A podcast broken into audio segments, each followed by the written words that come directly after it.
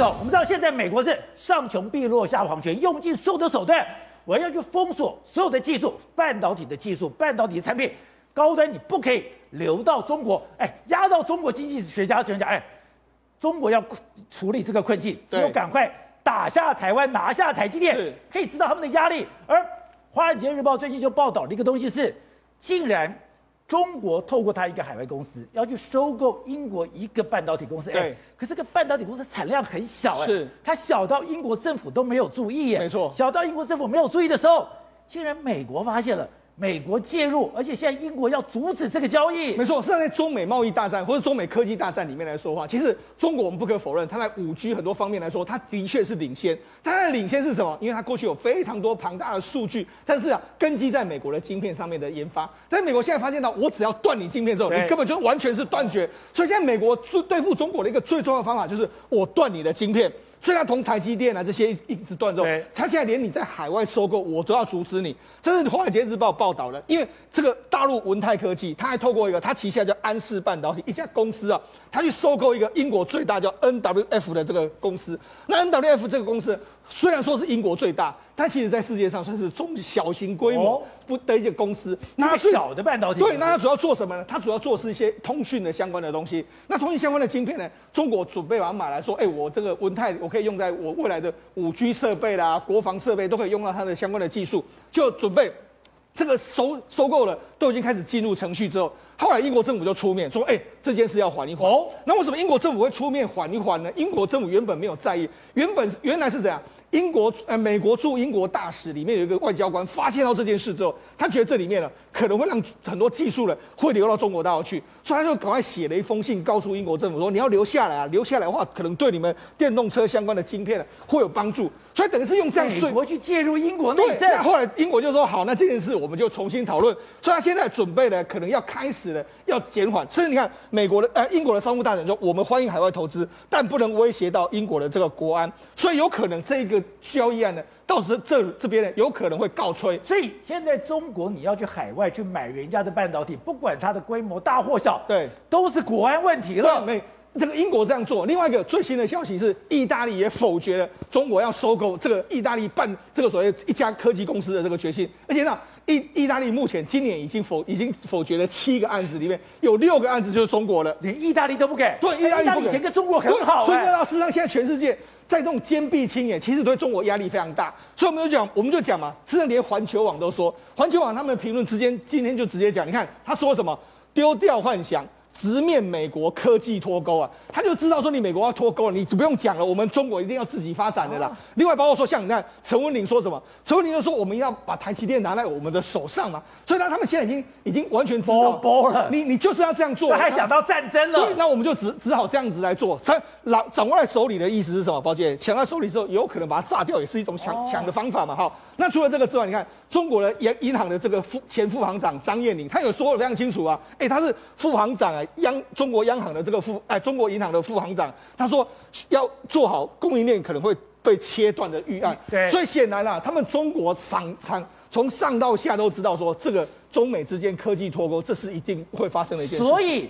现在在中国有一个名词出来，对，叫做大围剿，是，也就是中国现在封锁了那么那个美国封锁中国的那个半导体，对，他们用大围剿来形容，对，所以那这样围剿之后呢，对中国经济当然会有非常大的影响，所以现在中国其实已经搞得非常清楚了。可是呢，哎，可是有一个非常有意思哦，这几年的时候，中国还是决心要发展半导体，还是要。那目前为止，中国在这个十二寸厂呢，约莫有二十三座，它未来两年的时候要盖到二十五座，也就是说，它要赶快趁机啊，这里美国现在还没有。封锁我，他们现在是不给你 EUV。但是 DUV 还是给你，所以赶快加紧的这个未来二十五座厂房要完全盖出来。所以艾斯摩尔这几天的时候，他就十四纳米以下做不到，对，在十四纳米以上，以上我要拼命做好。那所以艾斯摩尔这几天的时候，就我准备要扩大在中国的投资。反正美国说可以卖 DUV，我就尽量卖给你啊！你要做你要做多少就做多少。但是最高科技的那一部分来说，美国还是绝对的不让你任何有差差池可以进来的这个状况。现在就是全世界对中国的态度就是这样。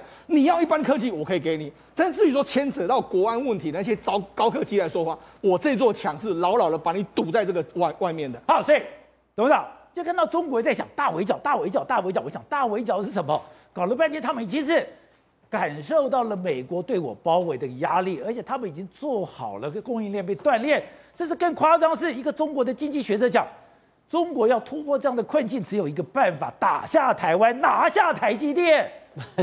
这个，这个，所以就反过来就是引在就是这个韩国总统讲的话嘛，他也把定位成韩国的三星变成他的国安的一环。对，那这个同样以韩国的例子同理可证啊，所以台积电也变成台湾的习盾嘛，哦，也变成一个国安的重要一环了。因此，美国或者是说西方国家对台湾的重要性也会因为台积电的重要性而提高了非常高度的警觉。所以要拿下台湾，为了要拿下台积电，这个可能性目前是不存在的嘛？因为美国对付中国的科技脱钩，其中最重要、最重要一环就是高端半导体要完全脱钩。那这高端半导体来讲的话，在整个目前它的目前来讲的话，你也知道嘛，大概在一定程度之下的产品，它完全无法取得。对。那这种情况之下，那中国也自己也不断想要发展所谓的自力更生呐、啊。但这个事情会不会成功？以我个人了解，跟业者、跟业者的一些的私下的聊天跟讨论当中的话，我认为它五年之内不可能突破嘛。那这个关键的五年就是拜登要的五年嘛。拜登要这个五年的时间来讲啊，集体集起直追，对，然后把中国的供应链完全切断，然后造，然后最重要的是造美国本身的产业能够兴起嘛，他要收回他原来从美国偷去的一些的工作机会，对，让他重新投资美国嘛。所以你看他最近定的 IPEF 的概念里面来讲的话，有一个关键的东西他没有开放嘛，就所谓的。准入美国的条款，它并没有开放。对，没有开放的理由，我甚至于高度怀疑，这一次的韩国要准备投资的三千亿美金里面，应该有相当程度的是要投资到美国的国家里面，就是到美国做生产，直接去美国投资。所以到美国投资来讲才有意义啊，这个对拜登才有面子啊，不跑去看这个工厂干嘛呢？对，他当时看金主嘛，找一堆美，找一堆韩国金主吃饭干什么呢？就是希望他们来招商嘛。他们要到美国去投资，我觉得是主要的战略的一环。但是整个概念来讲的话，就是高科技脱钩，这个是一个，这个是铁板钉钉，不会改变的事实。对，那至于中国有没有能力突破，本来有一个机会，就是他们原来计划从欧洲取得技术，那这个这条路没了，没了，因为俄乌战争。俄乌战争整个阶段，而且最重要的供应国、技术来源供应国是谁？是德国嘛？德国现在不可能了，所以你看英国在围剿它，意大利围剿它，它全面性的，所以这个到底要怎么改、怎么怎么去处理，我不晓得啦。但是很很可能就是说它的产品要提升的可能性可能不存在。比如说最重要的，它的无人机的部分，对，它的 AI 的部分，但这些高阶段的半导体没有。那问题市场会它的产品可不可以继续生产？当然可以继续生产呢、啊，就是停留在比较旧的世代而已。对，你看，对，你看那俄罗斯在打仗的时候，他用的这个电冰箱的半导体，他用了一些奇奇怪怪半导体，仍然可以用嘛。可是它是老东西，而不是新东西，所以这个对中国到底有多大的损失，目前我们无法计算。但是中国能不能够突破这个全世界对它的封锁，我认为是非常非常的困难。那如果说待在二十大之后，跟有一个政治上的变化，你要注意看哦，就是二十大之后，习近平的政权稳定以后，习近平的这个对全世界的基本的他的态度是什么？会变吗？对，就是他到底是要冲突呢，还是一定程度的妥协？他现在目前你要知道一个很现实的东西，目前以二零二一年的话，他目前的这个整个国家总 GDP 已经是十七兆美元了，那美国是二十二兆美元了。这李显龙讲一句很客观的话。在任何的这个所谓的经济组织里面，不能没有中国，因为它的量太大。在亚洲每一个国家最少有百分之二十五的经都发百分之二十五的经贸关系都跟中国发生关系，你不可能完全排除它。可是这个经，可是中国发现一个很严重的问题啊，它的 margin 它的毛利很低啊，对，它没有办法维持，所以腾笼换鸟这个工作已经失败了嘛。是，然后所谓的这个中国制造二零二五也失败了嘛。这些都是他目前面临到的问题了。那这个问题，如果说他在外交上，他对这个不放弃挑战美国的全球的这个霸主地位的话，会不会让他获得一些喘息的空间？那这个就是现在美国要逼他的原因。美国要逼他的原因，还是要跟他合作，因为经济的东西是无法脱离的。对。但是我认为还是强调一句话：完全靠照，完全按靠中国的。